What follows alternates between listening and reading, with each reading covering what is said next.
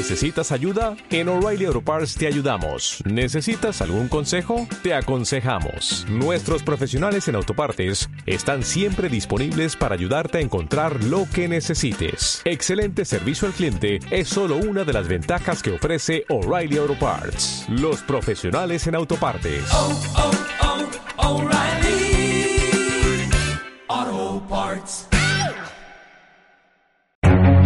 En la actualidad necesitamos respuestas claras y concretas para enfrentar a la sociedad en la que nos toca vivir. Fe y actualidad. Respuestas bíblicas a los dilemas de hoy. Bienvenidos. Muy pero muy buenas tardes, querida audiencia. Les saluda Gonzalo Chamorro cuando son las 12 del mediodía. Estamos muy contentos de poder iniciar su programa Fe y Actualidad, un programa que pretende responder desde una perspectiva bíblica y teológica a los dilemas morales que nos plantea el escenario contemporáneo. Hoy nos convoca la serie Las parábolas de Jesús y vamos a estar trabajando una de las parábolas más preciosas que hemos encontrado, por supuesto, en el Nuevo Testamento, como es la parábola del sembrador. Y vamos a estar precisamente discerniendo qué significa el concepto de la tierra, el concepto del sembrador y qué tiene que ver esto con nuestra vida cristiana, nuestra vida espiritual y por supuesto con la iglesia. Y para eso me acompañan aquí en cabina mis buenos amigos Nelson Morales y Josué Estrada. Nelson, bienvenido a este programazo que promete, como siempre, cada programa bastante en cuanto al contenido y al aprendizaje. Claro que sí. Eh, gracias por eh, sintonizarnos y eh, estamos comenzando este este temazo realmente eh, eh, da para mucho, ¿no? Como estábamos la semana pasada, así, Así ¿cómo es. acotamos todo esto para un solo programa? Bueno, estamos en la misma hora con la parábola del sembrador. Y de hecho, la palabra del sembrador tenemos tres versiones en los sinópticos, Mateo, Marcos, Lucas, y cada una de esas nos podría dar un programa Sí, para tratar sí, sí. cada énfasis que le da el autor. Sin embargo, vamos a intentar de condensar la reflexión que está detrás de la parábola y por supuesto el mensaje para nosotros el día de hoy. Josué, bienvenido a Cabina de Fe y Actualidad, aquí por la 997 El Camino, contenido que transforma. Gracias Gonzalo y también hola a todos los que nos están sintonizando. Espero que sea una tarde productiva de mucha reflexión en base a la palabra y a esta parábola que nos convoca hoy. Y queremos aprovechar de enviar un cordial saludo a nuestros amigos y panelistas, eh, don David Suazo, Ismael Ramírez eh, y Pablo Ranch. Eh, me parece, Nelson, que don David y Pablo se encuentran en México en actividades ministeriales, ¿verdad? Claro, así es, están ambos en un proyecto de, de entrenamiento y, y capacitación de docentes eh, de seminarios ahí en México. Ah, genial. Y el profesor Ismael pues se encuentra en su ministerio cotidiano al interior del país, Josué.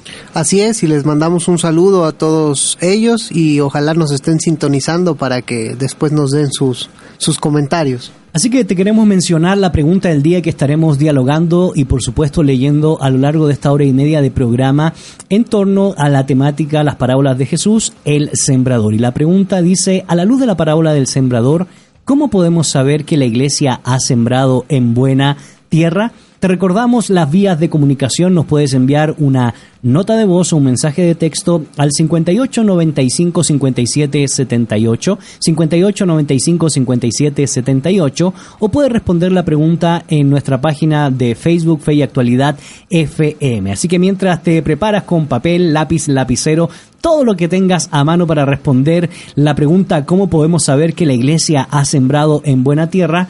Te invitamos a escuchar Echo de Twice y ya retornamos aquí por la 997 El Camino Contenido que Transforma.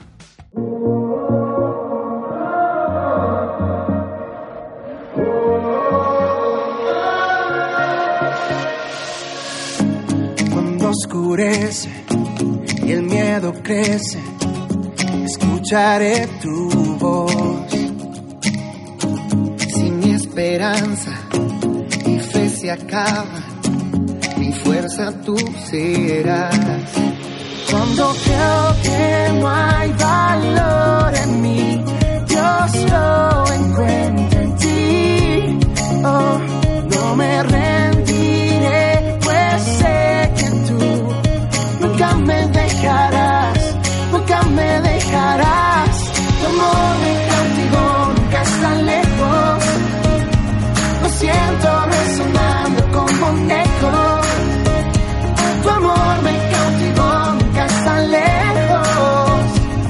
siento resonando como un eco en mi corazón. Oh, oh, en cada etapa tú me recuerdas tus promesas a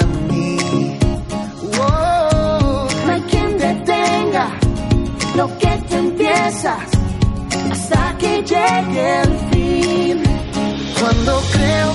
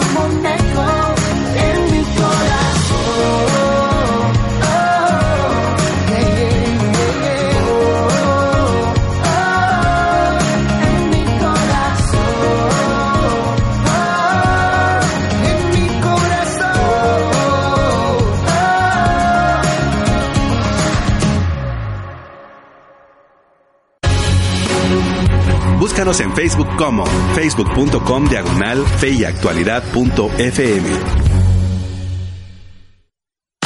Ya estamos de regreso, querida audiencia. Soy Gonzalo Chamorro y en cabina me acompañan los profesores Nelson Morales y Josué Estrada. Y el tema que estamos dialogando el día de hoy tiene que ver con la serie Las Parábolas de Jesús y específicamente estaremos trabajando la parábola del sembrador. Y la pregunta del día que hemos posteado en nuestra red social, Fe y Actualidad FM, en Facebook, es, a la luz de la parábola del sembrador, ¿cómo podemos saber que la iglesia ha sembrado en buena tierra? Te recordamos también que nos puedes enviar una nota de voz o un mensaje de texto al 58 95 57 78. Al inicio del programa, Nelson, eh, planteamos que esta parábola se encuentra precisamente en los evangelios sinópticos y también mencionábamos que esta parábola puede ser tratada independientemente en cada eh, en cada uno de estos evangelios, Mateo, Marcos y Lucas, porque cada quien, si bien es cierto, tienen una base común en la historia, también es cierto, o no es menos cierto, que cada quien le da un énfasis o una aclaración muy distintiva, y eso nos permite introducir en términos generales a esta parábola dentro del contexto general de los discursos o los mensajes del Señor Jesucristo.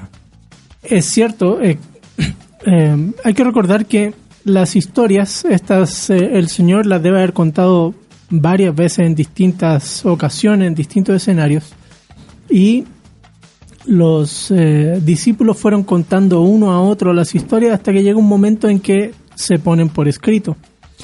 Por eso divergen levemente una de otra eh, las versiones de las parábolas, así que no, no, no debiera sorprendernos eso, porque refleja tradición oral, ¿cierto? Que, va pasando de uno a otro.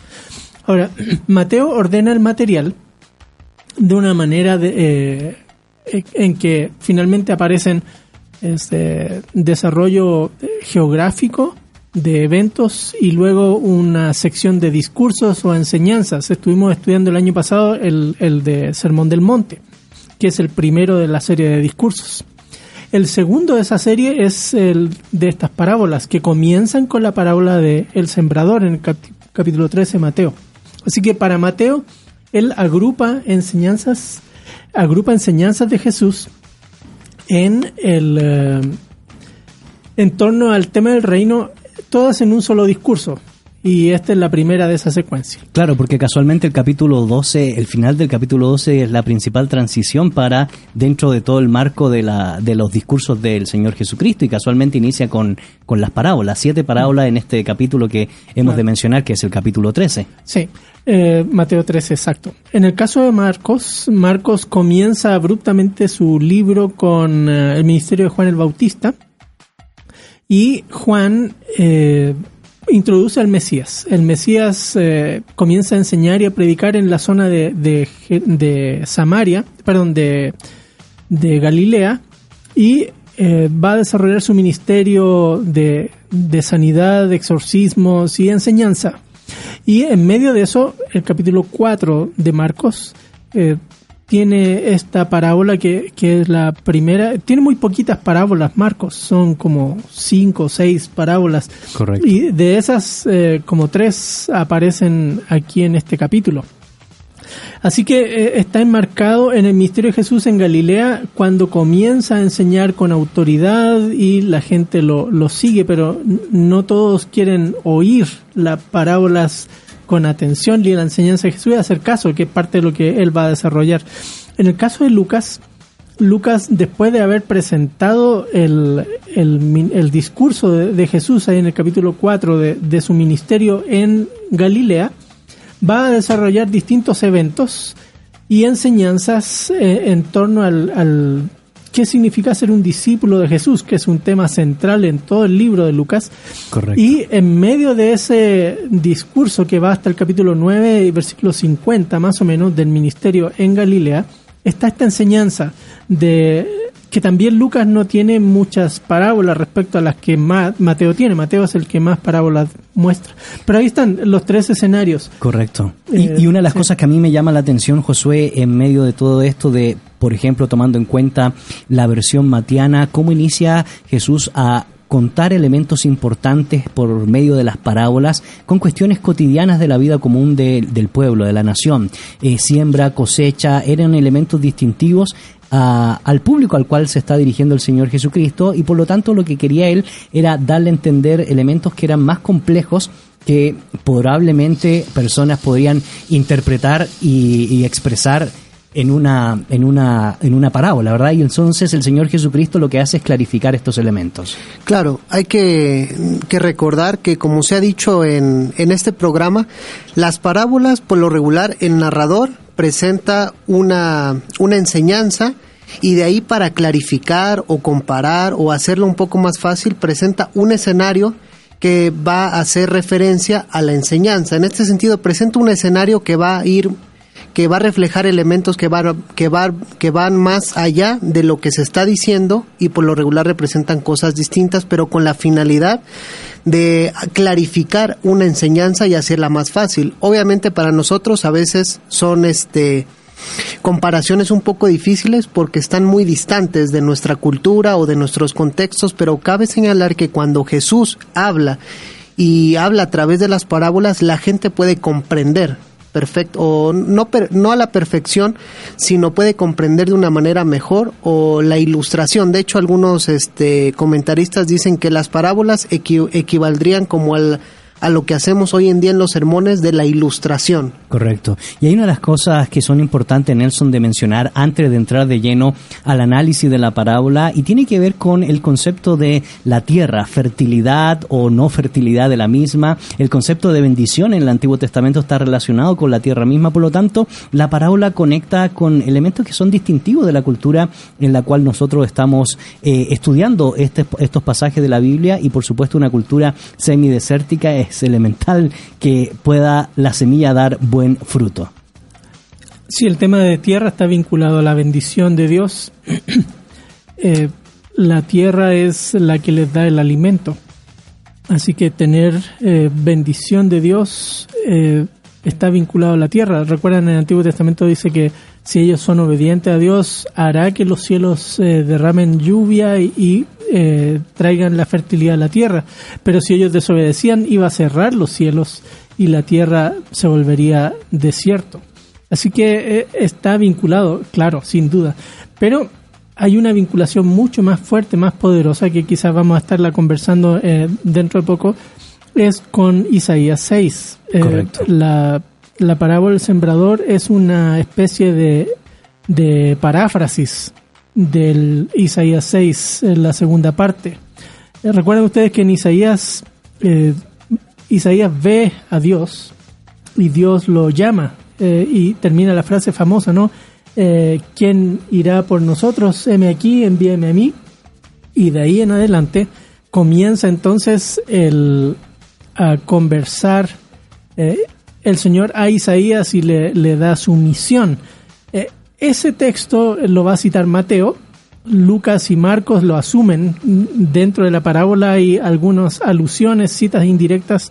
Mateo lo hace muy claro que, que está ese texto como base sobre la cual construye la parábola. Y, qué interesante porque eh, obviamente en los tiempos de aplicación y análisis del texto para nuestra eh, vida y para nuestra sociedad hoy es ver a alguien predicando la palabra de Dios donde muchas personas están presentes. De hecho, Mateo Nelson eh, presenta a Jesús sentado en la barca y toda la gente a la orilla de la playa escuchando este, este mensaje de, de esperanza, este mensaje que tiene que ver con los dichos de Jesús, que tiene que ver con cierta con la relación y el reino de Dios. Y muchas personas ven, pero en realidad no perciben y otros oyen, pero no, no entienden y hacen ese eco de Isaías capítulo 6 que ha mencionado Nelson eh, Josué, que es la antesala, es el trasfondo de lo que está eh, teológicamente hablando detrás de la parábola en cuestión. Sí, de hecho, ese texto veníamos platicando con el profe Nelson, eh, o ese cuando Jesús eh, cita eh, Isaías o habla indirectamente de Isaías, ha sido de, bueno, unos comentaristas dicen que probablemente es de los versículos que más difíciles de interpretar, en el sentido de que en Marcos parece ser que Jesús dice de que se habla por medio de parábolas para que no vean. Correcto. Pareciera que Jesús quisiera oscurecer, pero obviamente ahorita que estemos ya interpretando de lleno la parábola, vamos a ver cómo se puede esclarecer un poco ese versículo, pero sí, el trasfondo es importante que es el de Isaías 6. Porque tampoco no podemos dejar de, de lado no solo el público que está a la orilla de la playa, sino también el público en general eh, dentro del contexto, por ejemplo, de Mateo, el liderazgo religioso eh, y otras cantidades de personas que aparecen en la escena mayor dentro de la teología matiana y también marcana y por supuesto lucana, Nelson. Sí, es un desafío que cada autor le va a dar su matiz. Eh, en el caso de Lucas, por ejemplo, eh, pasa por qué significa ser un discípulo de Jesús, qué significa seguir a Jesús. Por eso Lucas en, eh, la parábola va a agregar detalles importantes al final de qué significa caer en buena tierra. En el caso de Mateo, el enfoque está claramente en Jesús como ese profeta que está declarando el, el reino de Dios y, y entonces se pone en un escenario donde eh, Israel debe decidir si aceptar o no al Mesías, si oír o no al Mesías y eh, las consecuencias que eso trae. Los que deciden seguir al Señor son los que entienden y los que deciden rechazar al Señor son los que con todo y que oyen, no oyen. Correcto. Querida audiencia, te queremos recordar eh, las vías de comunicación y la pregunta que hemos posteado el día de hoy a través de la página Fe y Actualidad FM y por supuesto le damos la cordial bienvenida a nuestro buen amigo Amir Tejada. Saludamos a toda nuestra audiencia y le recordamos la pregunta del día. A la luz de la parábola del sembrador, ¿cómo podemos saber que la iglesia ha sembrado en buena tierra? Les recordamos que pueden mandar sus respuestas al WhatsApp 5895-5778 o también a las redes, sociales de nuestro programa Fe y Actualidad FM o también a la red social de El Camino. Así que te, te invitamos a que puedas ser parte del programa del día de hoy y que respondas nuevamente a esta pregunta. ¿Cómo podemos saber que la iglesia ha sembrado en buena tierra? Mientras te preparas y respondes y compartes junto con nosotros y toda la comunidad virtual de Fe y Actualidad aquí por la 997, El Camino, contenido que transforma, te invitamos a escuchar Parábola de Marco Vidal y ya retornamos aquí por la 997.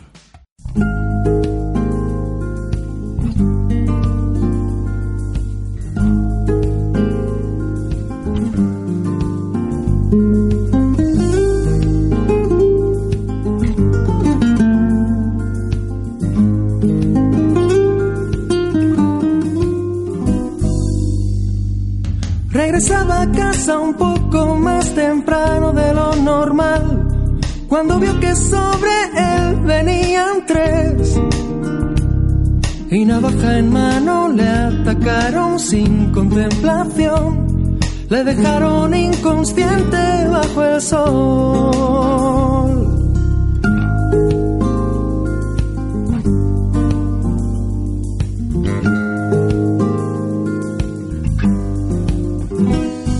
Y camino de la iglesia iba el pastor poco después.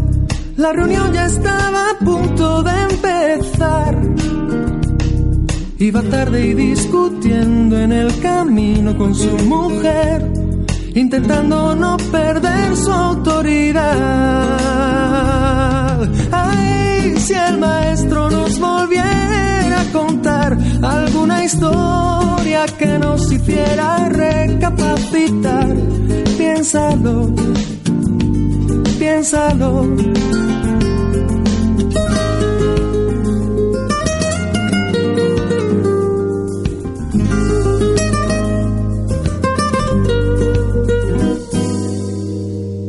Tres minutos más y el líder de alabanza apareció. Dos teclados, siete cables y un atril.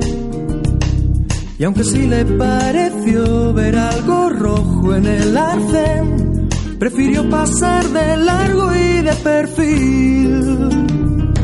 Un gitano despeinado que pasaba por allí, no sabía ni leer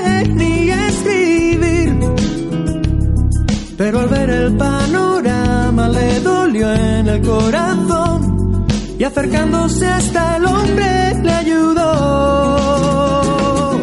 Ay, si el maestro nos volviera a contar alguna historia que nos hiciera recapacitar, piénsalo, piénsalo. Ay, ay, ay, ay, ay,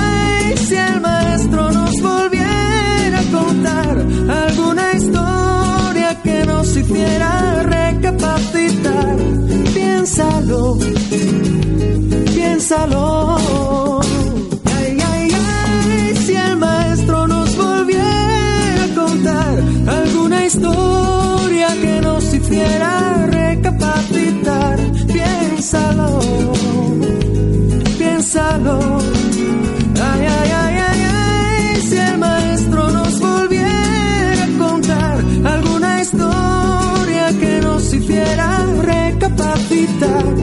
Piénsalo, piénsalo.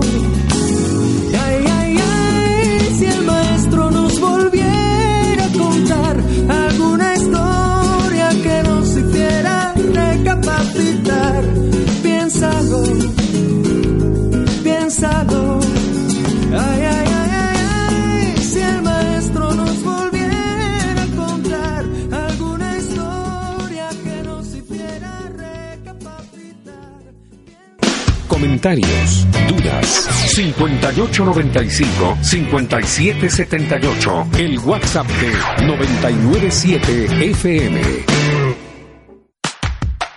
Ya estamos de regreso, querida audiencia. Soy Gonzalo Chamorro y en cabina me acompañan los profesores Nelson Morales, Josué Estrada, en producción nuestro buen amigo Amir Tejada y los controles nuestro excelentísimo amigo Jefferson, que nos bendice jueves tras jueves aquí en su programa Fe y Actualidad por la 997 El Camino Contenido que Transforma. Te recordamos la pregunta del día que hemos posteado en nuestra red social de Fe y Actualidad FM en Facebook y dice, a la luz de la parábola del sembrador, ¿cómo podemos saber que la iglesia ha sembrado en buena tierra? También nos puedes enviar una nota de voz o un mensaje de texto al 5895-5778. Ya comenzamos a agradecer los comentarios que ingresan a nuestra red con nuestro buen amigo Amir Tejada.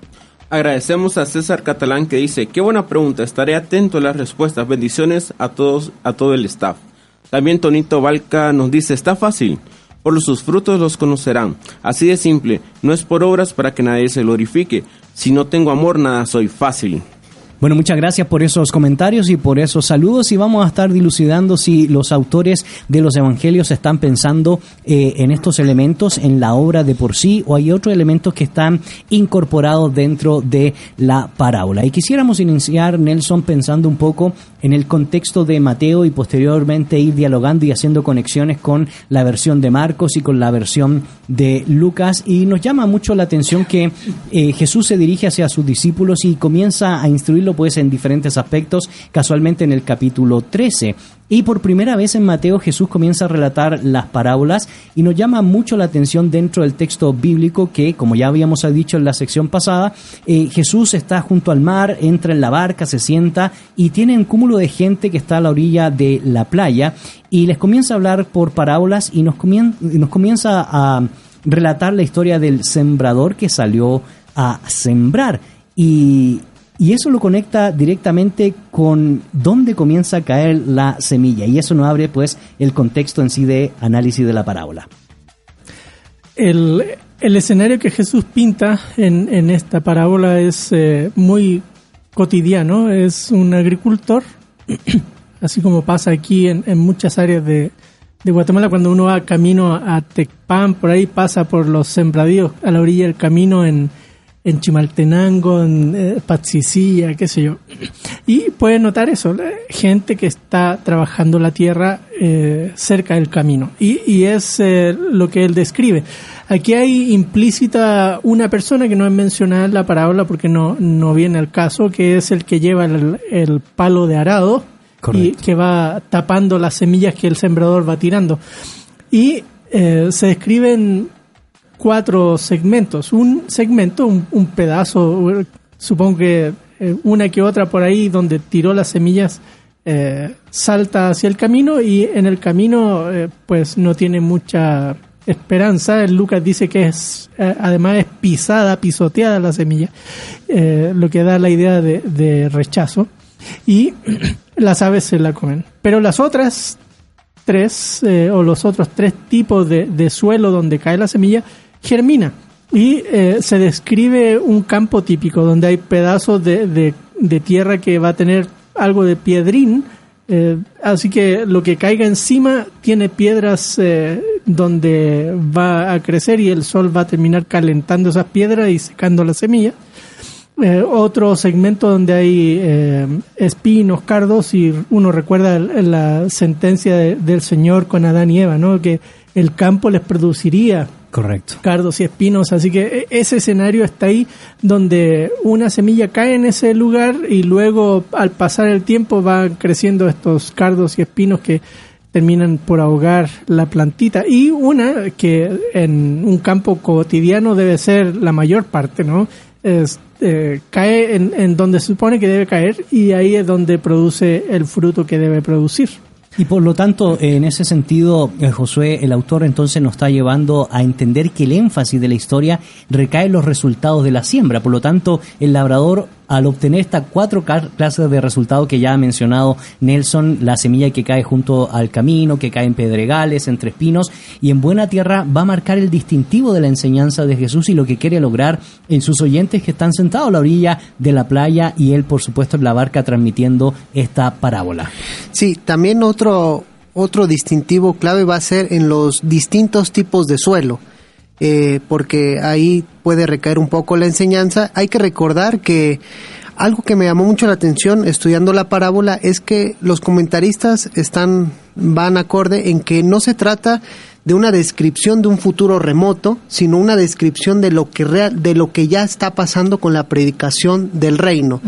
Eh, por ejemplo, eh, vemos en Marcos, si nos remitimos al Evangelio de Marcos, que Jesús ha iniciado ya la predicación del reino de Dios, pero este tiene oposición por, por, los, por Satanás, pero también por los humanos. Vemos que cuando, y, incluso hasta por su familia, en cierto sentido, ¿no? Vemos que cuando su familia escucha lo que está haciendo, dicen, ese está fuera de sí, como que está loco, y en medio de esa, de medio de esa narrativa también se presentan los fariseos, o los maestros de la ley que dicen, bueno, este eh, actúa por medio de Belcebú. Entonces hay como una correlación entre la eh, entre la oposición y después, bueno, eh, Jesús elige a sus discípulos y empieza el adoctrinamiento. En- y aquí en esta parábola está relatando lo que ha pasado entonces describe el pasado, pero también va a describir lo que viene en el futuro, de cuáles son los obstáculos que va a tener el reino de Dios para que sea recibido y dé fruto como espera el Señor.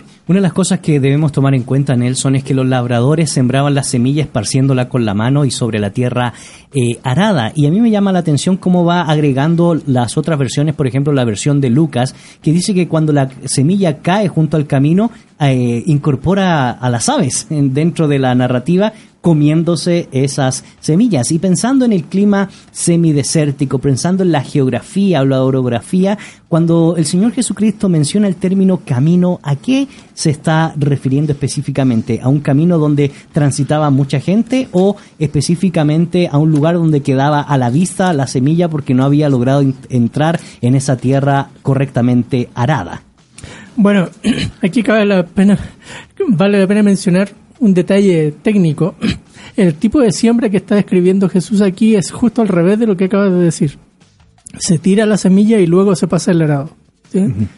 Ah, que era muy común en el mundo antiguo y sigue siéndolo en, en esas zonas. ¿sí? Eh, uno dice, no, pero ¿cómo hacer eso si, si primero se ara y luego se pone la semilla? Sí, en nuestro mundo occidental, pero allá no. Eh, esa es una cosa.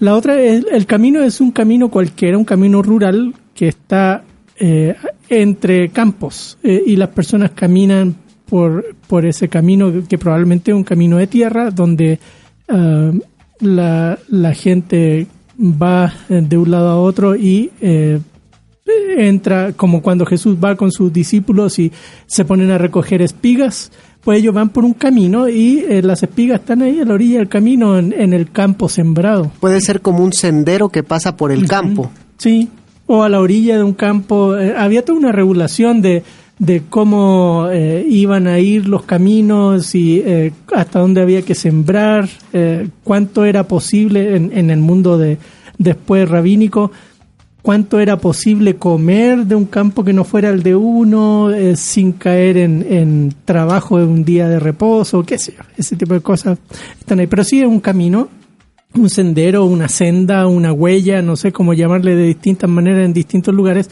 pero que por el cual la gente transita yendo de, de un lado a otro, incluso los mismos granjeros que, que caminan por ahí para llegar eh, de un lado a otro. Correcto. Y una de las cosas que a mí me llama la atención, y gracias Nelson por esa clarificación, y yo estaba pensando occidentalmente, ¿verdad? Y es cierto, la tendencia pues debería ser primero arar, preparar la tierra para que la semilla pues eh, caiga en buena tierra, ¿verdad? Sin embargo, acá el autor lo plantea lanzando las semillas y va a depender del tipo de tierra donde caiga, donde va a ser germinar. Y pensando en eso, eh, germinar la semilla, pensando en eso, Josué, eh, ¿en quién podría estar pensando Jesús al mencionar eh, esta primera semilla que cae junto al camino y vienen las aves y se comen la, la semilla. ¿Qué tipo de público podría estar describiendo el Señor Jesucristo, eh, tomando en cuenta a la gente que está sentada a la orilla de él escuchando esta parábola y por supuesto también tomando en cuenta el contexto general de los evangelios sinópticos y tanto de Mateo, Marcos o Lucas y los énfasis que dan cada uno de ellos? Bueno, algo muy distintivo de esta parábola, que igual lo platicábamos, es de que eh, como que pareciera que no tiene un contexto de por qué se está diciendo. Por ejemplo, lo vimos en el Hijo Pródigo, ¿no? Que Jesús se juntaba con los recaudadores de impuestos y de ahí salta a la parábola y aquí parece que, ¡pum!, viene la parábola, pero como decíamos, está ilustrando ya lo que ha pasado en el Evangelio. Pero una peculiaridad que, que es de esta parábola junto con, junto con otras pocas es de que Jesús mismo da la explicación entonces, como da como esa explicación alegórica de que todos los elementos tienen algo, Tienen un significado. tienen un significado y eso nos va a ayudar mucho para poder interpretar eh, mejor la parábola. En Marcos, los que la semilla que, que cae en el camino dice que son los que oyen el mensaje del reino pero no lo entienden. Eh, y son como la semilla que cayó en el camino y viene el maligno y les quita el mensaje sembrado en su corazón. Pero sería aquellos que no entienden el mensaje, el, primer o el primer obstáculo en el suelo. Correcto, y eso nos lleva a pensar de que Nelson, este primer grupo de que lo estamos relacionando con aquellos que eh, representan esa semilla que cae en el camino y vienen las aves y se la comen y la hacen desaparecer, son aquellos que según el verso 12 de Lucas eh, están compuestos por los que oyen pero no creen en lo absoluto debido a la obra del diablo. Entonces Satanás aparece acá teniendo una cierta injerencia en este primer grupo de personas. ¿Cómo podríamos interpretar dentro de la teología bíblica y dentro de eh, las labores que tiene el maligno, el enemigo, Satanás en este mundo? Son, bueno, hay varias cosas que tomar en cuenta ahí al responder. Una es que hay dos planos, el plano del sembrador y, eh, y la tierra y, y, otro es el plano de las personas que responden. Las parábolas terminan en, en las tres versiones, el que tiene oídos para oír, oiga. Oiga. Y Lucas va a enfatizar aún más porque al final, después de las parábolas, eh, él dice, por eso tengan cuidado de cómo oyen. Así que la responsabilidad está en los seres humanos que deciden oír o no. Oír no es simplemente escuchar eh, algo, un ruido, un- una palabra, sino decidir obedecer. y en ese sentido oyen pero no oyen, ven pero no ven. Eh, y de nuevo, ese es Isaías 6. Eh, Isaías dice, heme aquí, envíame a mí. El Señor le dice, te voy a enviar a predicar, igual como a Jeremías también le pasó. Eh, pero no se van a convertir, no se van a arrepentir de sus pecados. Eh, te van a oír, van a entender lo que les estás diciendo, pero no van a querer cambiar. Y eso es eh, parte del endurecimiento que Satanás hace en las personas. Hay cierto tipo de personas que van a oír y de hecho en, con Jesús mismo estaban oyendo la proclama del reino, el reino de los cielos ha llegado y como bien señaló hace un rato Josué, eh, acusan incluso a Jesús de estar haciendo milagros por Satanás. Y, y- y es un rechazo que va a ir en creciendo a, a lo largo del Evangelio que va a terminar con la muerte del Señor en la cruz. Así que eh, este tipo de personas son esas personas que muestran un rechazo abierto. Correcto. El no entienden de Mateo se debería, yo creo que interpretar como no entienden porque no quieren Ajá. entender. No es tanto no entienden porque sean torpes o este cortos de mirada, sino es no entienden porque ellos ya han decidido que no quieren entender. Por eso ven, pero no eh, tienen oídos, pero no escuchan. Así es. Y hay un segundo, una, una segunda escena que es donde la semilla cae sobre pedregales, plantea eh, eh, Mateo, o Lucas cae sobre la piedra, y es decir, pareciera ser una capa delgada de tierra que cubría la piedra, y obviamente cuando una semilla cae en ese lugar, se seca porque la raíz no va no, no puede avanzar. Y la pregunta, pensando también en las explicaciones del Señor Jesucristo, ¿a qué tipo de personas está describiendo el Señor Jesucristo Nelson? Y antes que me dé tu respuesta, queremos recordarte la pregunta del día. A la luz de la parábola del sembrador, ¿cómo podemos saber que la iglesia ha sembrado en buena tierra? Puedes respondernos a través de la página de Facebook Fe y Actualidad FM o enviarnos una nota de voz o un mensaje de texto al 58 95 57 78 y agradecemos los comentarios que comienzan a ingresar a nuestra red social. Agradecemos a toda nuestra comunidad que está respondiendo a la pregunta. Jorge López comenta, para mí tiene dos aplicaciones. Una es la predicación y aquellas personas que se quedan con el mensaje. La otra aplicación es de sembrar en buena tierra, es sembrar en los hospitales, cárceles y los que están en las calles. Esa sería una buena siembra. Edel Cruz nos comenta, por sus frutos los conoceréis. También Sandra Rodas Dice, buenas tardes distinguidos maestros de la Biblia. Comprendo que la iglesia ha sembrado en buena tierra cuando como cristianos damos buenos frutos como el arrepentimiento. Es una bendición de escucharles y aprender de ustedes. Agradecemos a todas estas personas que están respondiendo y siendo parte de nuestro programa. Muchas gracias, eh, Amir. Nelson. Bueno, aquí rápidamente. La primera semilla o el primer segmento de semillas eh, cae sin posibilidad de germinar siquiera. En la siguiente germina y crece. Y eh, después de cierto tiempo, por las inclemencias del tiempo, como Lucas lo menciona, el sol o Mateo, eh, la piedra eh, produce el efecto de, de- de generar una temperatura más allá de la que puede soportar la semilla, entonces se quema. Pero ha crecido un, un- un tramo y no logra prosperar. E- Ese tipo de semilla, dice el Señor, es, eh, por ejemplo, la versión de Marcos dice, eh, de igual manera estos que se sembró la semilla en pedregales son los que al oír la palabra enseguida la reciben con gozo pero no tienen raíz en sí mismos, sino que eh, son solo temporales. La cosa es cuánto tiempo puede durar una semilla así. eh, puede crecer bastante hasta que... Se le acabe la emoción. Sí. Y son los que al oír la palabra dice enseguida la reciben con gozo. Correcto. Eh, pero cuando viene la aflicción, la persecución por causa de la palabra, enseguida tropiezan y caen. ¿Sí? Eh, ese tipo de personas son, dice el Señor en Mateo, en, en Marcos, en Lucas, son las personas que comienzan a seguir al Señor, pero eh, al ah, verse en dificultades ya eh, eh, dejan de seguir al Señor. Y eso nos pone en un aprieto tremendo también hoy, ¿no? Eh, porque nosotros quisiéramos el culto alegre donde pasan las personas y, y según nosotros tanto aceptaron y, y vamos con nuestras estadísticas. Pero el Señor está diciendo, espérense, no, no cuenten tan rápido. Que Lo que importa no es la alegría del momento, eh, hay que mirar en el largo en el plazo. largo plazo. Y sobre todo en una cultura donde ha proliferado mucho los temas, el tema de las reconciliaciones, ¿verdad? Con el Señor y, y no estamos, para nada estamos diciendo que no lo haga, lo haga. Pero si eso está haciendo cada domingo, cada fin de mes, eh, hay que evaluar entonces realmente qué significa eso eh, en su vida. Realmente estará adquiriendo el mensaje solamente por emoción, pero a la hora de entender el compromiso radical con el Evangelio del Reino, no está dispuesto a vivir y no está dispuesto a hacer un cambio, como hemos expresado, radical, pues las circunstancias se asimilan a esta segunda eh, semilla, Josué.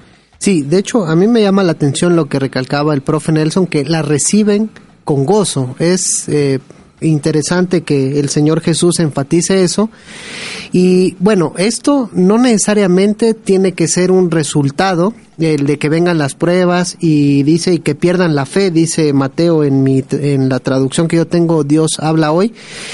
Puede ser un cristiano que haya recibido con gozo la palabra y tras años vengan las aflicciones y de repente se dé cuenta de que cuántos cristianos no, no se conocen que reciben con gozo, han estado en la iglesia durante años, pero cuando viene una prueba difícil, cuando viene una aflicción, los tambalea y pierden la fe. Entonces, esto puede ser no necesariamente que a los dos, tres días venga la aflicción y abandonen la fe, sino puede estar eh, relatando a cristianos que durante años han escuchado la palabra con gozo, pero no han querido echar raíces o no han decidido echar raíces y como dice un comentador, en vez de ser árboles frondosos con raíces profundas, se han quedado solo en arbustos. Sobre todo cuando tiene que ver con ah, vivir la palabra, ¿verdad? Y, y ponerla en práctica y a Vivirla, cabo. estudiarla y ponerla en práctica. Sí, y eso se conecta mucho, Nelson, con, con Santiago, algo que tú has estudiado, ¿verdad? La idea de ser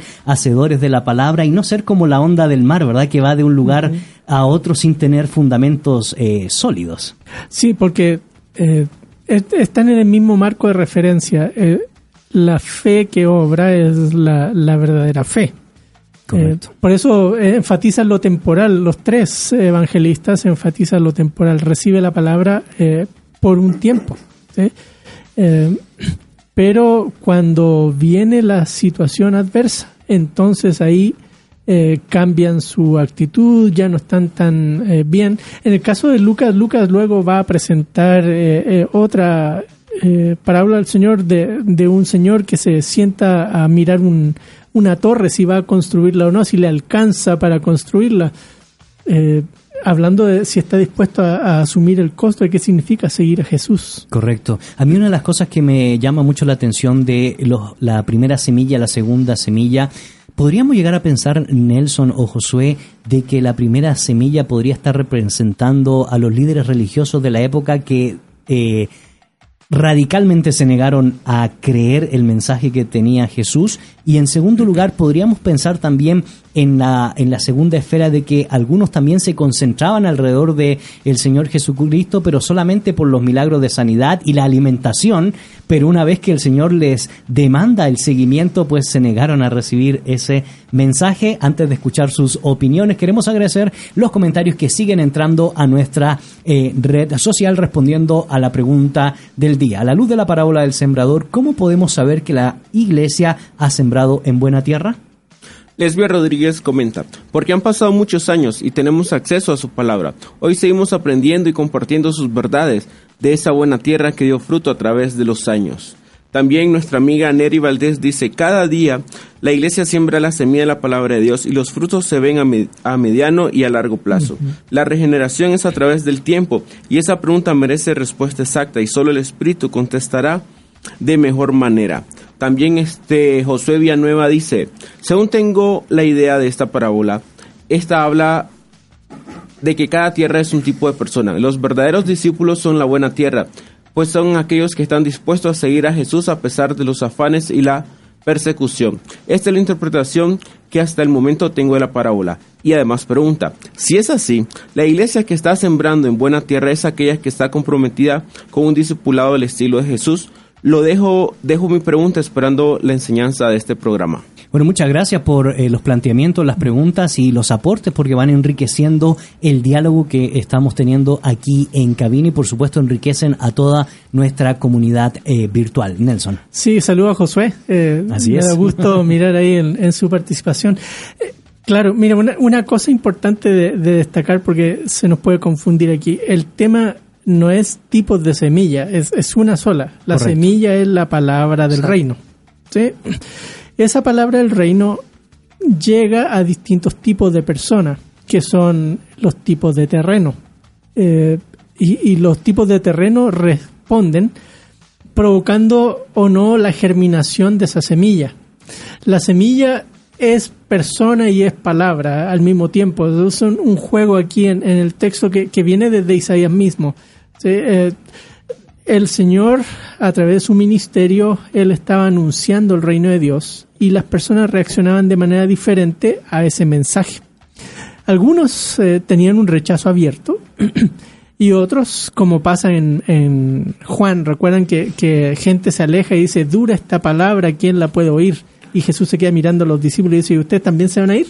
Y creo que también hay una Así parte es. donde dice, ustedes vienen solo porque yo les estoy llenando la panza con pan, Claro, ¿no? Correcto. Sí, Sí, entonces a- a- aquí el, el tema pasa por entender que el Señor está anunciando y proclamando y las personas reaccionan de distinta manera a, A esa esa, palabra. a esa palabra.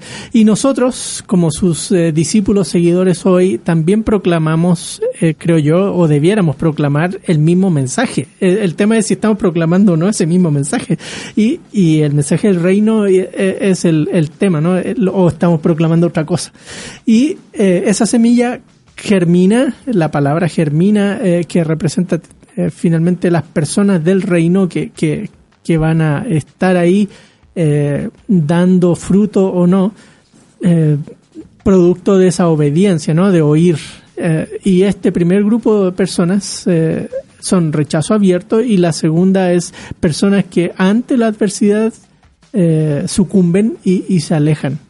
Percepción, aceptación y puesta en práctica es lo que tenemos en medio de este pasaje. Y antes de escuchar tu opinión, eh, Josué, respecto a este tema, queremos eh, contarte que ha llegado este espacio que está especialmente preparado para ti. Las noticias positivas. Noticias positivas. Argentina, comunidad indígena podrá tener la Biblia en su idioma. Damián, un joven de 17 años con un fuerte llamado pastoral, buscó capacitarse en estudios bíblicos y adquirir los recursos necesarios para enseñar en su comunidad. Por todo su esfuerzo junto a la Sociedad Bíblica Argentina, los Tobacom pueden tener acceso no solo a la Biblia en su idioma, sino también a un espacio de aprendizaje en su propia comunidad. Ahora no solo tienen la traducción de la Biblia completa, sino que el año pasado también se completó la grabación en audio, indica Rubén del Rey, director general de la Sociedad Bíblica Argentina. En Colombia, Operación Bendición ofrece ayuda a refugiados venezolanos. La actual crisis en Venezuela ha llevado a muchos locales a huir de su patria dirigiéndose al país vecino, Colombia. Así que Operación Bendición ha intervenido ofreciendo esperanza y sanando a muchos de estos refugiados desesperanzados. Durante las últimas dos semanas, el equipo de Operación Bendición y sus socios han brindado atención médica a 2.261 personas sirviendo comida y distribuyendo artículos no alimenticios. Operación Bendición recientemente se unió a los voluntarios de Jucum Juventud con una misión para servir comida mientras toman tiempo para ministrar y orar con los refugiados. Y estas fueron las buenas noticias.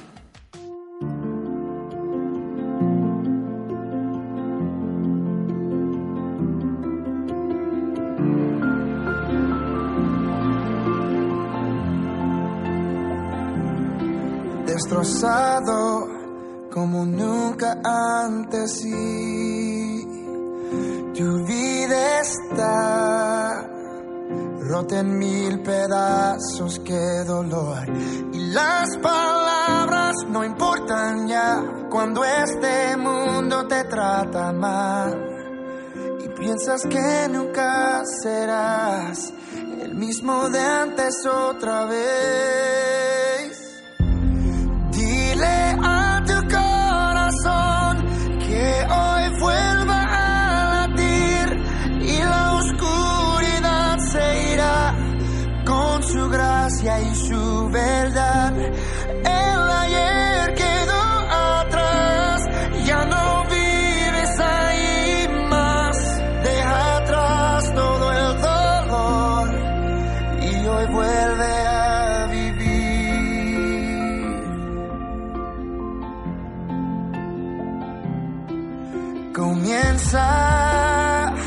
Desde el principio otra vez, todo está bien. La sanidad del amor llegó.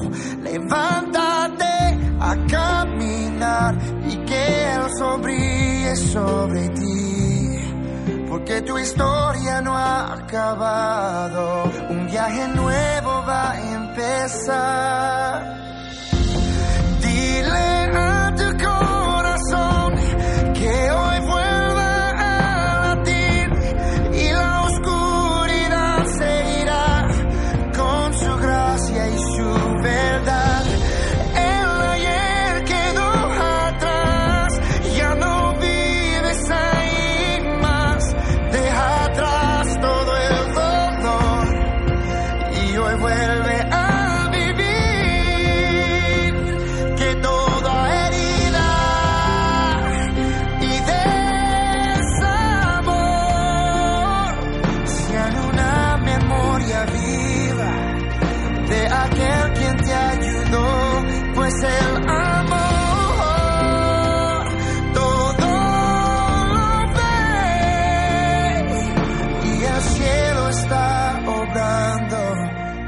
Para tu bien. Dile a tu corazón que hoy vuelva a latir y la oscuridad se irá con su gracia y su verdad.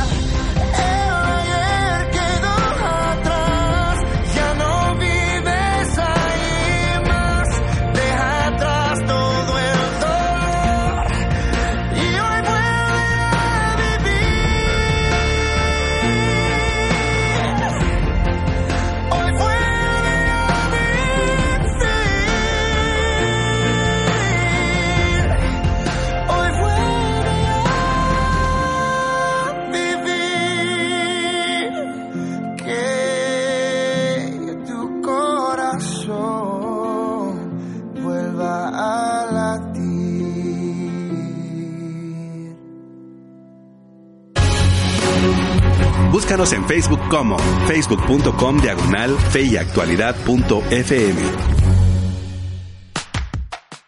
Ya estamos de regreso. Querida audiencia, soy Gonzalo Chamorro y en cabina me acompañan los profesores Nelson Morales y Josué Estrada y estamos dialogando la serie Las parábolas de Jesús con la parábola del sembrador. Y estamos precisamente estudiando cómo estas tres versiones, tanto de Mateo, Marcos y Lucas, nos dan una enseñanza sumamente importante respecto al significado de la tierra, es decir, dónde cae la semilla, la receptora de la palabra, la palabra del Señor, la, la palabra del reino de Dios. Y hacíamos una pregunta antes de tener este espacio de las noticias positivas y por supuesto la alabanza que acabas de escuchar.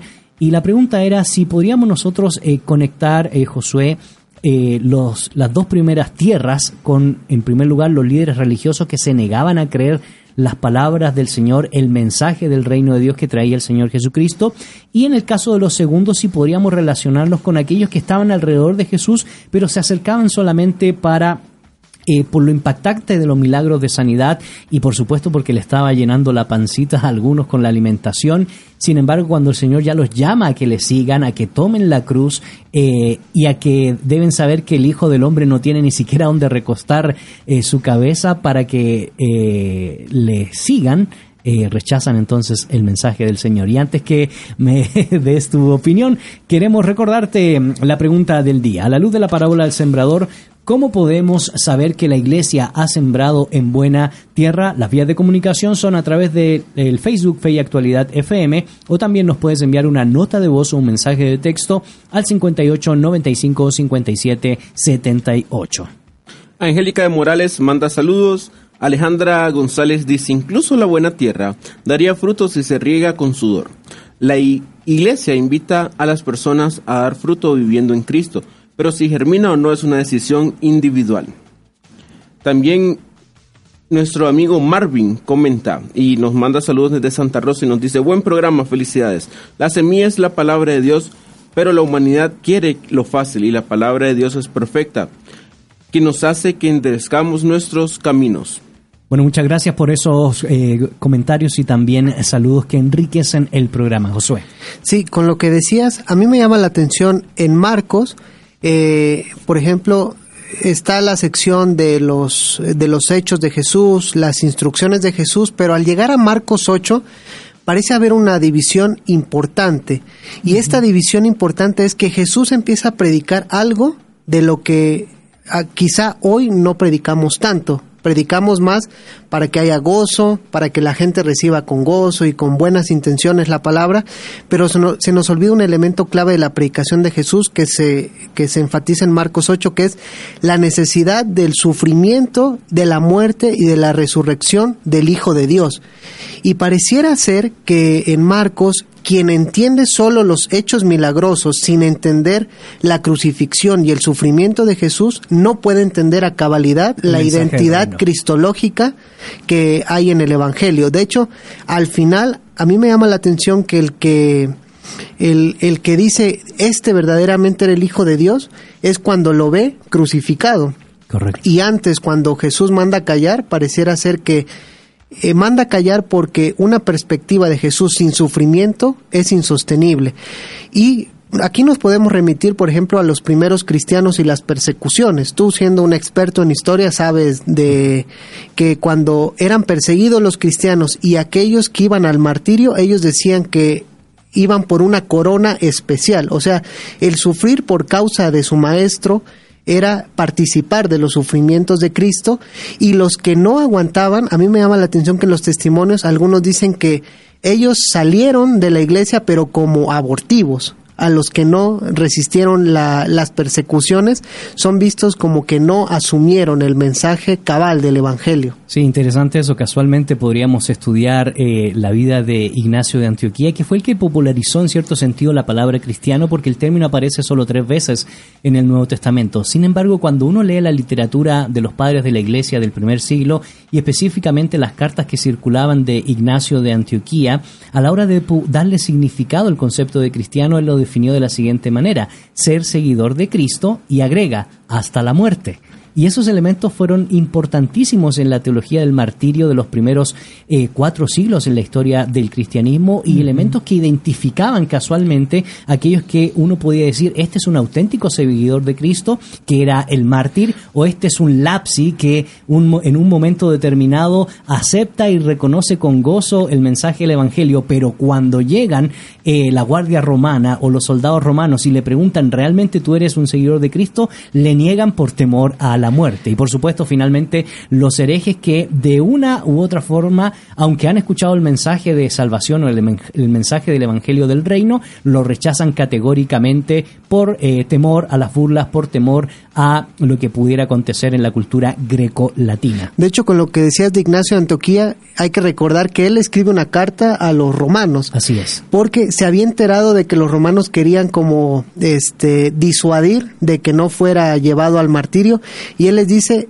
gracias, bueno, estoy parafraseando, gracias por su buena voluntad, pero no lo hagan, porque si no sería solo una palabra como muerta. Necesito sufrir el martirio al que el Señor me ha llamado y podemos poner otros muchos ejemplos.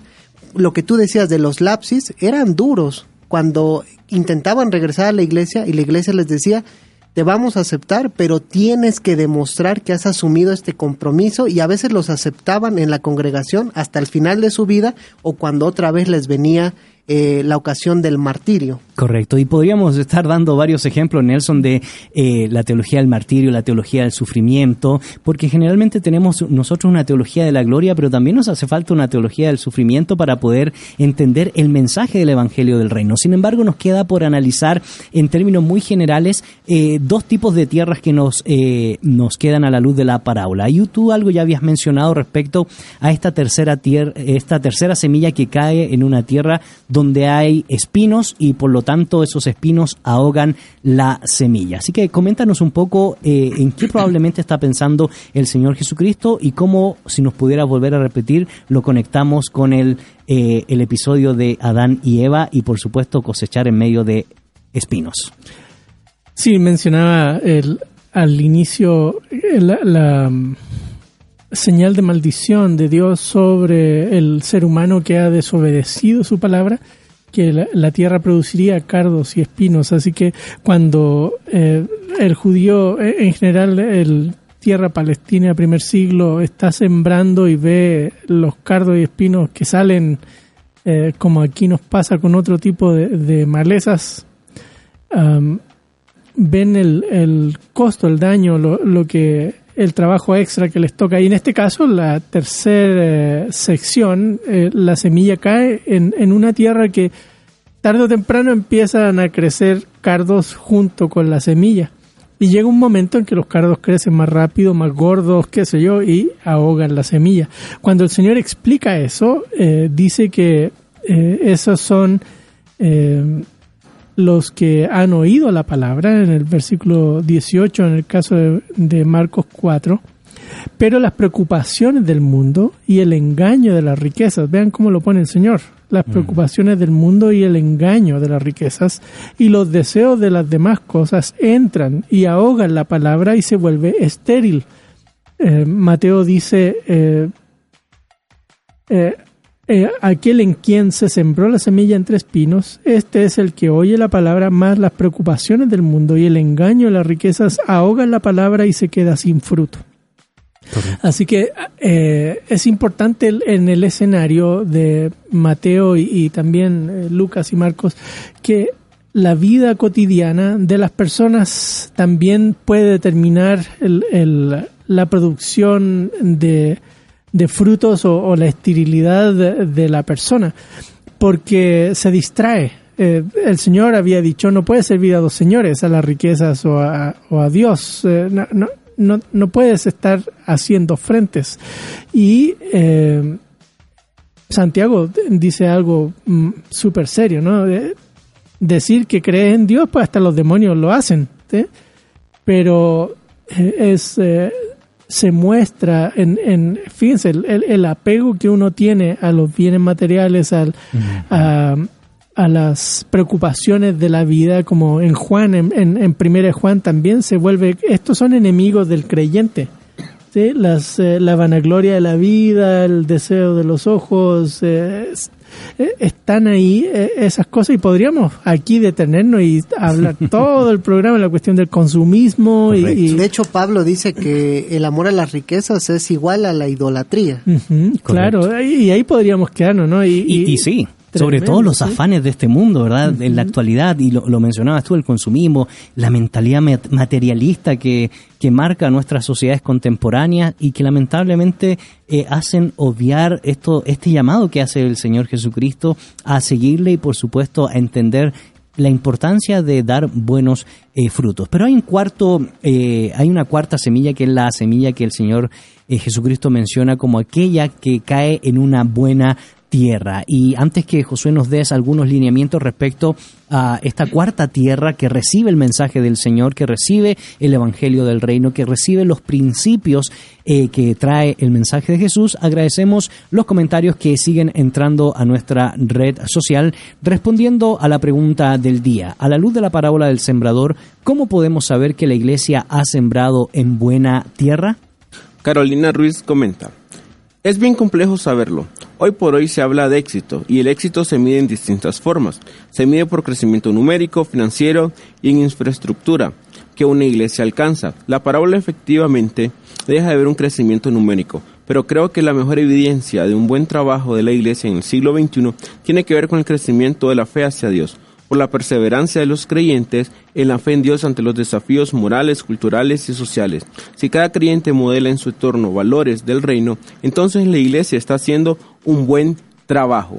También este, nuestra, nuestro amigo Edel Cruz comenta, estamos de acuerdo que la semilla es buena, perfecta para dar fruto. Bueno, muchas gracias por esos excelentes eh, comentarios, Josué.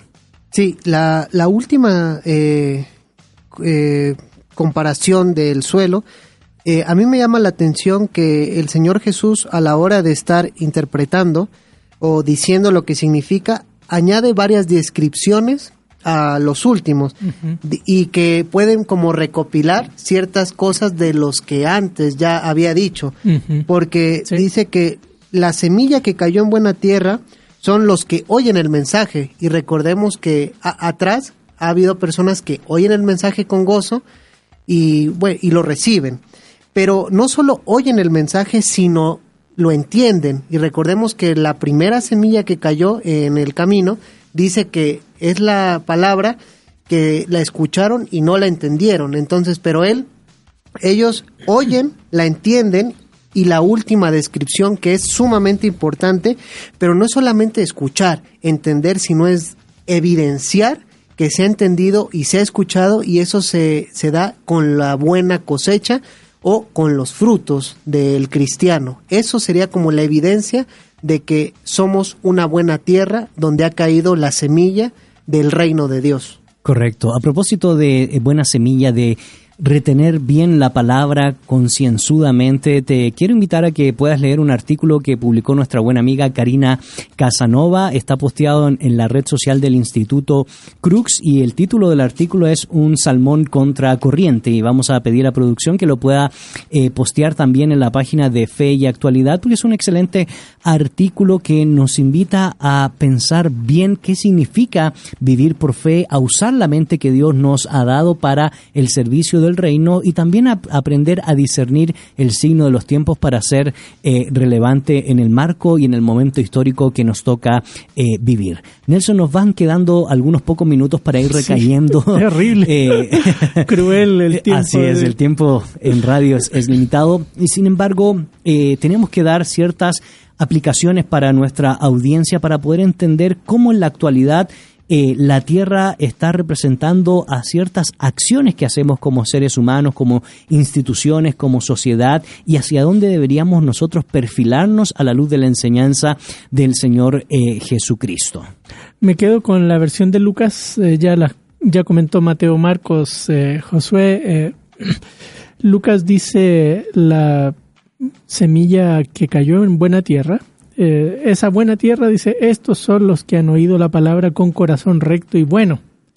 Eh, ya eh, describe una actitud de las personas que, a diferencia de la primera semilla, o sea, la primera tierra donde cae la semilla, estas personas sí tienen una disposición a oír y a hacer y a obedecer, ¿no?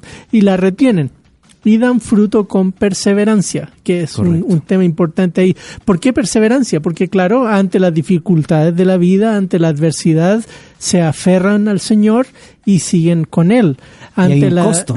Claro, y ante la tentación de, la, de las cosas cotidianas de la vida y las riquezas, pone su corazón en el Señor y no en esas cosas. Correcto. Y camina en un discipulado que, que enfrenta esas cosas y eh, vive su vida de acuerdo al Señor.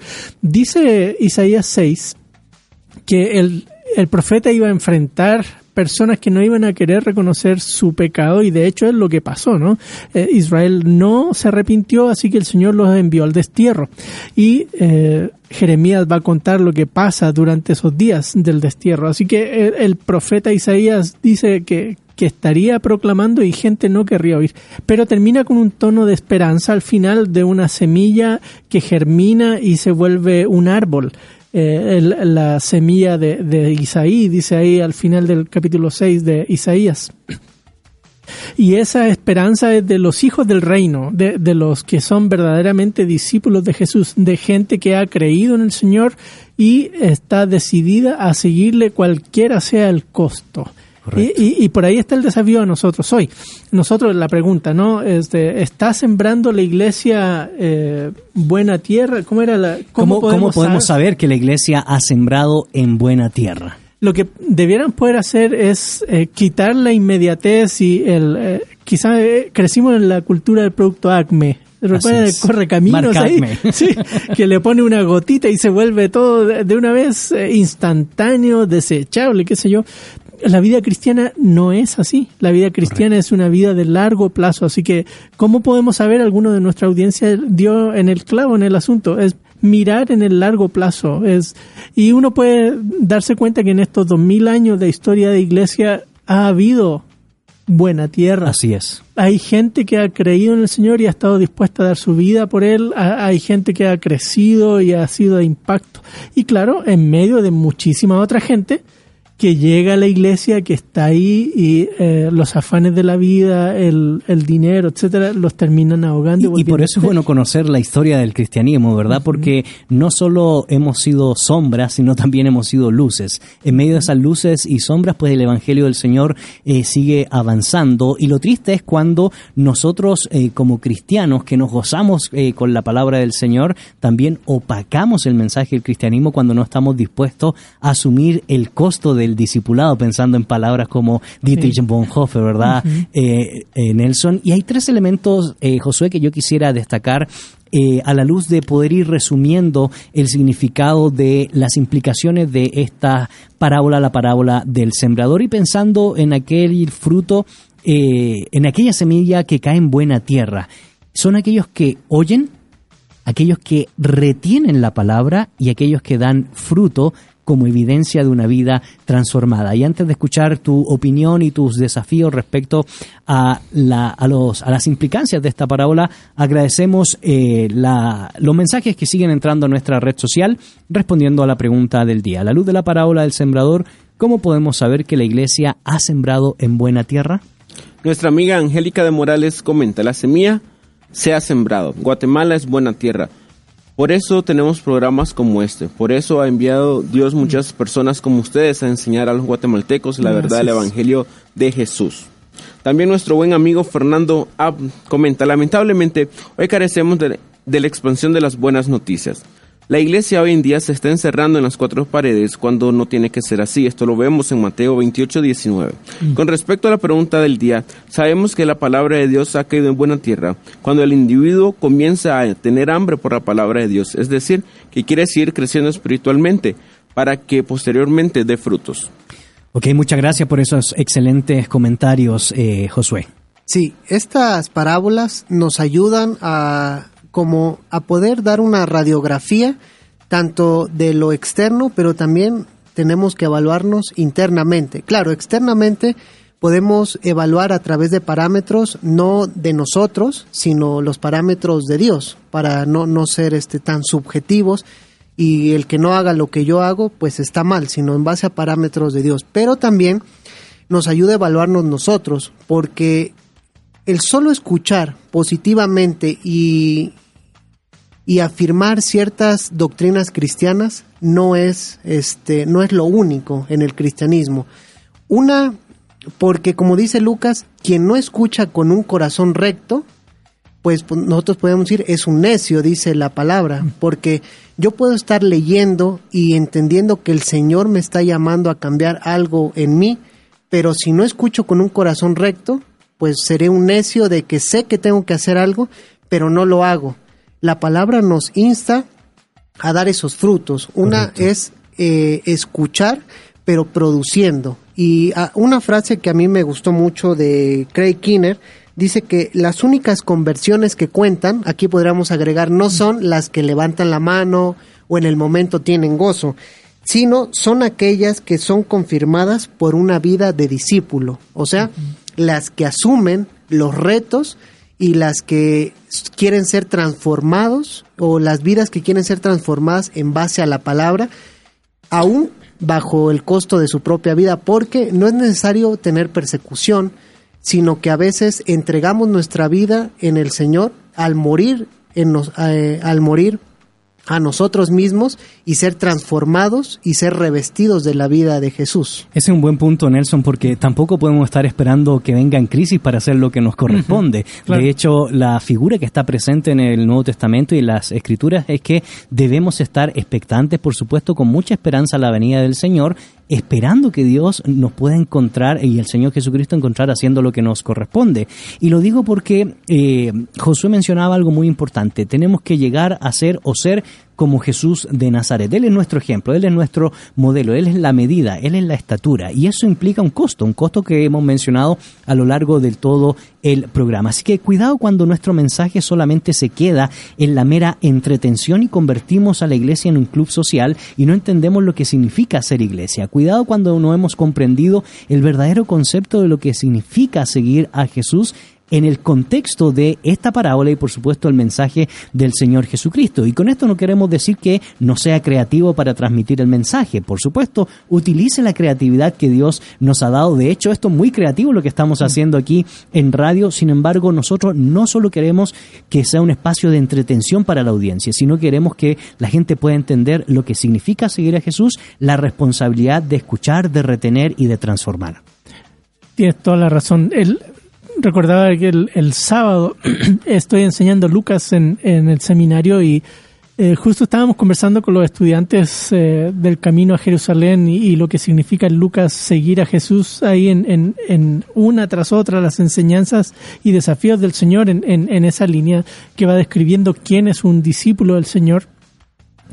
Eh, mucho esta, esta parábola. Eh, el seguimiento de Jesús, les decía yo, es eh, esa letra chica del contrato Sí, sí. que, que tristemente nosotros, les decía ahí metafóricamente, le hemos reducido el tamaño de la letra de qué significa discípulo de Jesús cuando ofrecemos el Evangelio a las personas a una letra tamaño 6, 7, no sé, eh, y le decimos firme aquí, firme aquí, eh, acepte a Cristo, pero no le estamos diciendo que hay un costo del discipulado. Un compromiso. Un compromiso de, de lealtad y de seguimiento que es y lo el más que triste, ni siquiera todos. hay un discipulado. Ah, claro. Y eh, alguien lo mencionó en, en, eh, en su respuesta, ¿cierto? Así es. Ah, Josué fue de, de una Villanueva. prédica, sí, que eh, tiene que ver con el discipulado, qué significa seguir a Jesús. Y eso lo estuvimos conversando en el Sermón del Monte el año pasado y aquí vuelve a surgir el tema en la parábola. Es un desafío para todos nosotros de, ser verdaderos discípulos de Jesús. Queremos agradecer los mensajes que siguen entrando a nuestra red social respondiendo a la pregunta del día. ¿Cómo podemos saber que la iglesia ha sembrado en buena tierra? Nuestra amiga Leticia Lorenzana comenta, buenas tardes, bendecido programa. Somos creación de Dios todos. Tenemos, por tanto, la capacidad de dar buenos frutos.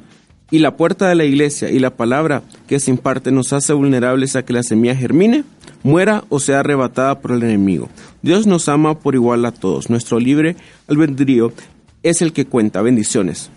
Así es, muchas gracias, excelente por ese comentario. Dios nos ama a todos por iguales y también Él espera que podamos ser esa tierra que aceptemos las implicaciones de mensaje del Evangelio del Reino. Por lo tanto, eh, ¿estamos criticando el crecimiento de la iglesia? No, para nada.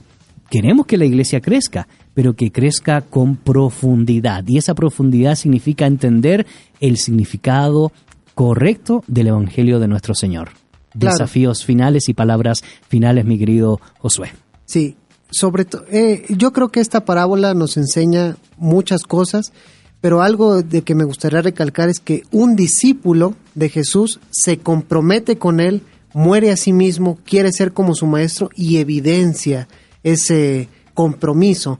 A veces nos hemos refugiado en que, bueno, yo soy así, no eh, me es difícil cambiar, hay una gracia que todo lo cubre como si fuera un pase, ¿no? La gracia de yo yo puedo pecar y al fin hay una gracia.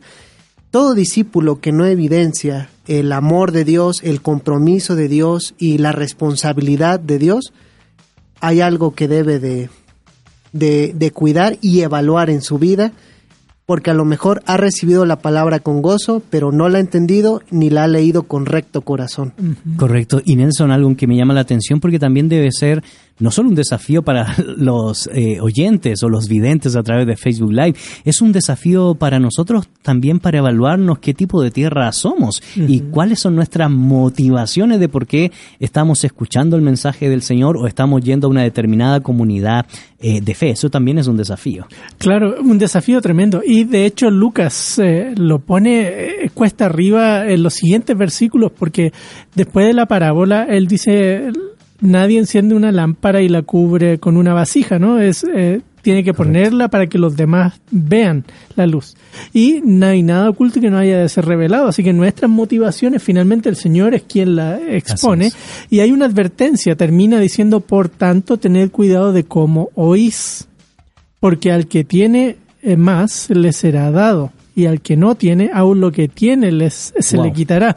Así que ahí está el desafío. Uno puede decir, no, yo soy un creyente, ahí voy eh, a la iglesia, hago esto, esto, otro. Si uno no es buena tierra, no es buena tierra. Correcto. Y, y, este, la, la cosa, el desafío es que uno puede variar qué tierra es. Y, ahí está lo entretenido de la parábola. No es un determinismo, no es que como yo soy de Pedregales, por eso es que ya no, Ya no, ya no, Sí. no doy más que eso. Sí, Ese no, es mi eh, límite. eh, la parábola es tan dinámica que, que nos invita a escoger qué tierra queremos ser.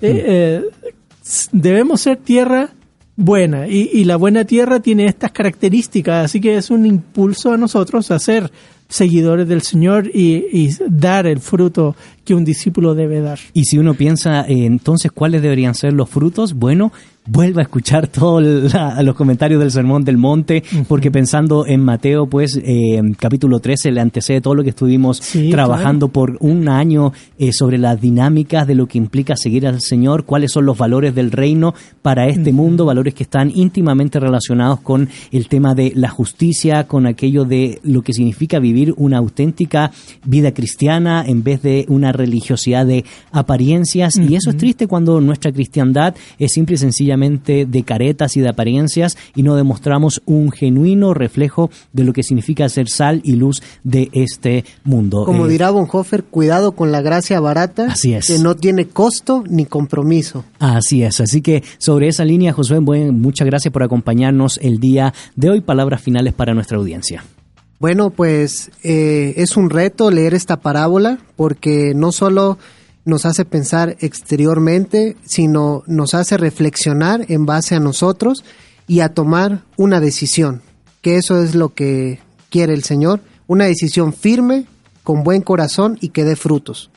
Así es, Nelson, palabras finales, desafíos finales para nuestra audiencia. Es un desafío la perseverancia. La perseverancia es, a pesar de las circunstancias, hoy sigo a Jesús.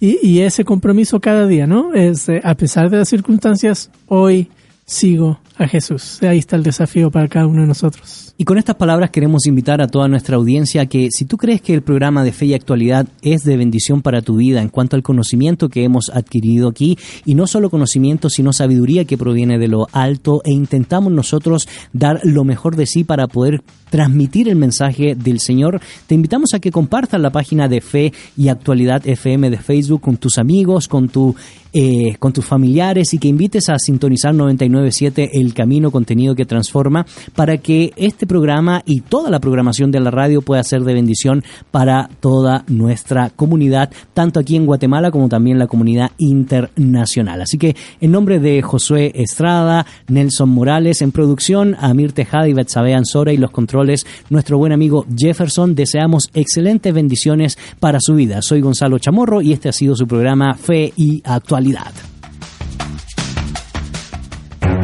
En la actualidad necesitamos respuestas claras y concretas para enfrentar a la sociedad en la que nos toca vivir. Fe y actualidad. Respuestas bíblicas a los dilemas de hoy. Hasta la próxima emisión. Esta es una producción de iRadios Guatemala Centroamérica.